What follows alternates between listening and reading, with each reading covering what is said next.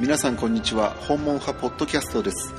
この番組は NC ソフトのオンライン RPG ブレードソウルのイベントやアップデートに関する情報と僕のプレイヤーとしての近況報告を織り交ぜてお送りしていきます。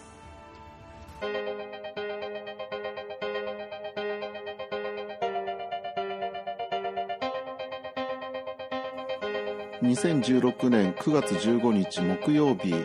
第11回目の配信になります訪問派ポッドキャストです、え今回のメンテ明けのお知らせイベントですけども、えー新しい暴れる狂犬を倒せというもうイベントページにあのできてますけども、えー、とレベル帯ごとに、えー、と日々号ですよね。日々号日々チョフ日々な PB5 えー、と自分のアカウントの中で一番レベルの高いキャラクターが自動的にこのイベントの参加対象キャラクターになります。まあほとんどの人が50になっちゃってるとは思うんですけども一番上レベル56世以上の人は風の平野の西側にですねあのもう海っぺりのところに、えーあるちょっと読めないんですけどもソロ用のダンジョンの PB5 を倒そうと。一回ちょっと今日行ってみましたけどもえーっとですね入ったら檻の中に味方がいるのでそれをまず出してで武器で殴るんじゃなくって味方が攻撃している間に周りにある壺を割ってですねそこから出てくる爆弾を投げると。今やってるキノコのダンジョンのボスみたいにですねあのターゲットが床に円が出るので、まあ、そこをこの PB5 に合わせて左クリックで爆弾を投げると。結構時間がタイトなのでサボってるとですね討伐失敗になっちゃうんですね。自分の武器で殴らないので、えーまあ1日1回ですけどもちょっと時間がかかるというか、まあ、大した時間じゃないですけども強い武器持っててもさっさと終わらないっていうようなデイリーですね。えーっと本当に一番育ってるキャラクターが36までだったりすると、一番最初のジャボット盗賊団の日々号が対象になると。いうことなので、えー、と自分でキャラクターを選ぶことはできなくて、うん、一番レベルの高いキャラクターでそのレベルに合わせた敵を倒す出入りをやらないといけないです。あとこの一番最上級の、えーデイリーは、えーデイリークエストを受けるためのアイテムをですね法然村の、雑貨商人からあの購入しないといけないです。刀剣状広告っていうアイテムですけど、まあ、これはイベントのページに書いてありますのでいきなり現地に行っても出入りが受けられませんから、えー注意が必要です。で報酬は、えーどのレベルであっても、えー密偵という水月平原のあれですよね。なんか潜入するようなデイリークエストありますけどもあそこで落ちる衣装ですね、まあ、何回かやったんですけども一回も出たことがないのでまあいいかなと思います。で最上級の人は月石3個進化石1個名誉勲章3個も一緒についてきますよという感じです。えーとまあ、他のアイテムが欲しいと思って違うレベルのうーんボスを違うキャラクターで倒しててもそれはイベント対象じゃないので必ずレベルが一番高いキャラクターでやる必要があります。はい、でまあ嬉しいニュースとしてはあのアリス衣装ですね8週間かけて前半4週間で髪型髪飾り後半4週間で衣装というふうにやってきましたけども、えプラス4週間設定されまして今度はこの4週のうち3週間のミッション達成すれば髪飾りと衣装をセットでもらえるとすでに達成している人ももう一度もらえますよということになってます。えー、非部必勝祭のイベント3で4週間さらにプラスになったということですね。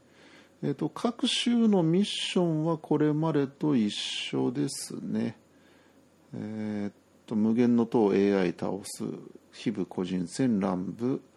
最終週は非部または乱舞で、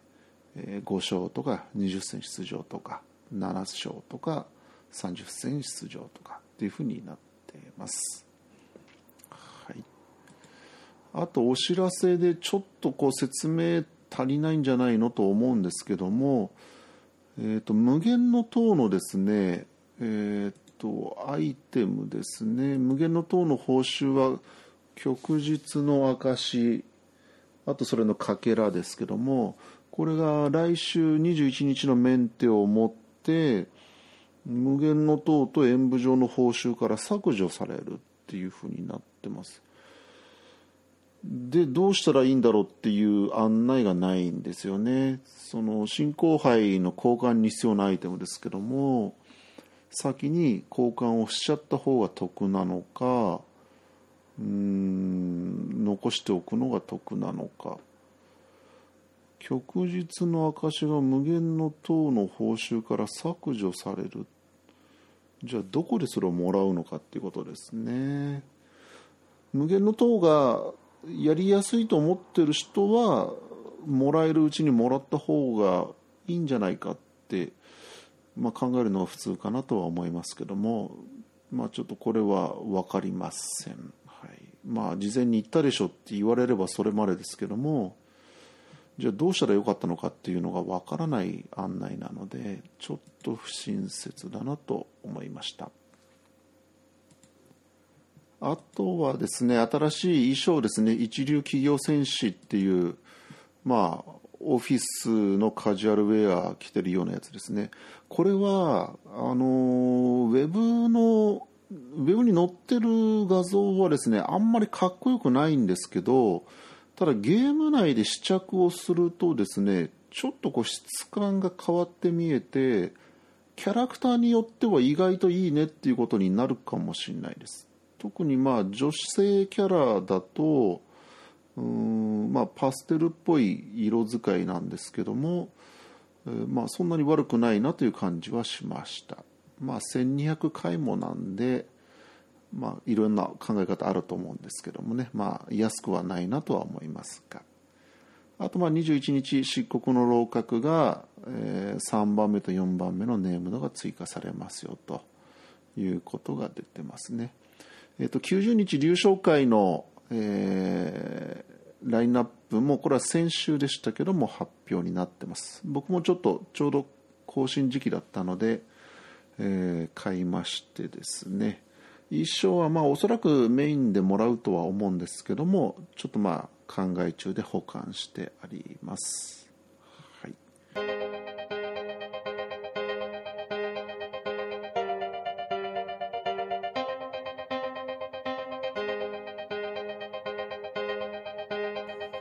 あとは開運版のビンゴも始まってましたね。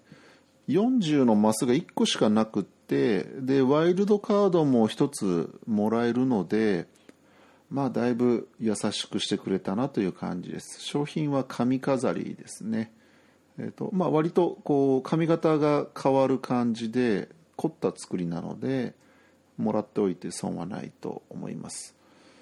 それとうんと先週末ですね土曜日自由空間のネットカフェ大会ありましたけども、えーと、東京大会に一応行ってきましてブルース・リーの黄色い衣装を無事にもらいました。あと3箇所は太陽の木が10個だったですね。まあ観覧がないっていうのはまあ寂しい感じもしますけども、まあ、一応競技なのでうんまあその方がいいのかなっていう感じもしました。残念だったのは北海道はおそらくですけど参加者ゼロだったみたいですね。一応会場になってましたけども。なのでまあ北海道の代表の仮に東京から2位の人が、えー、店舗代表として出るというようなことになっちゃったので、まあ、なかなか北海道でのイベントっていうのは今後難しくなっちゃうんじゃないかなとこうどうせ集まんないだろうって思われがちになりそうな感じはしましたですね。はい、あとは、えー、っとびっくりしたのは分裂の迷宮でもうあれです。衣装は出ちゃったんですけども一応まあデイリーとかアトラクションからかけらは出て箱が久しぶりにできて開けたらですね名誉勲章100個出てきちゃったんですね。それはちょっとびっくりしました。キノコですね。霊視洞窟もあと1週間ですけどもかなりえーと、僕の場合にはメインの召喚も1個あげたし臨検がですね2回、えーと、白霊を2段階上げましたねこの間に。でやっと確か5段になったところで宝石スロットも全部開いたので、まあ、これが一番ホッとしました。であと総武神も初めて今回白霊に上げたんですが、まあ、やっぱり3スロットなので、まあ、2段に上げるのは高級新化石まだストックがあるのであと材料も少ないし攻撃力は全然2つ2ぐらいしか上がらないんですけど、まあ、宝石スロットを開けるために1回ちょっとチャレンジしようかなと、えー、おそらくキノコは無形石2つ分もらえると思うので、まあ、合成すればもう一段階いけそうですね。まあそれをやって終わりでしょうかね。やはり来週のアップデートがかなり盛りだくさんになるんじゃないかなというふうに思います。漆黒の楼閣のまあボス追加っていうのもアナウンスされてましたしあのちょっと前のヒブの大会あのネットで中継された時にですね最後9月のアップデート概要ということで、えー、武器の進化ツリーの追加あと極魔霊樹進化ツリー追加は先週のやつですね。えー、っとデイリーチャレンジの構成が変わるとかあと魔族の巣窟のボス出現ルール調整。これがまあ、来週来るのが濃厚かなと見ていますさまざ、まな衣装追加っていうのは今週もありましたし、えーまあ、90日の流昇会でカウボーイみたいなのも追加されましたので、えーと、武器進化ツリーは当然四国の楼閣のボスとボスのドロップとリンクするでしょうしあとデイリーチャレンジの構成はまあ注目ですね。うんまあもう本当にただ行くだけになって統合で4つ回りましょうっていう募集でねさらさらっとやっちゃう感じなので、まあ、もうちょっと、まあ、僕個人としては武神の塔とか無限の塔とか、えー、割とこだわってやってるので、まあ、それもデイリーチャレンジにデイリーチャレンジをやったことにしてもらえるといいと思います。あと天井盆地の桃集めももうやっぱりしんどいですね。本当に今日は頑張るかっていうのでたまにやってますけども。まあ召喚でいまいちどの進行杯でしたっけ？非公杯か。どれをとっても欲しいものがそんなにないのでむしろ闇の内胆をもう買ってしまってツターの秘伝を開けようかなっていうのを漠然と思ってますけどもね、はい、まあとりあえず来週のメンテナンス明けの情報も注目かなと思います。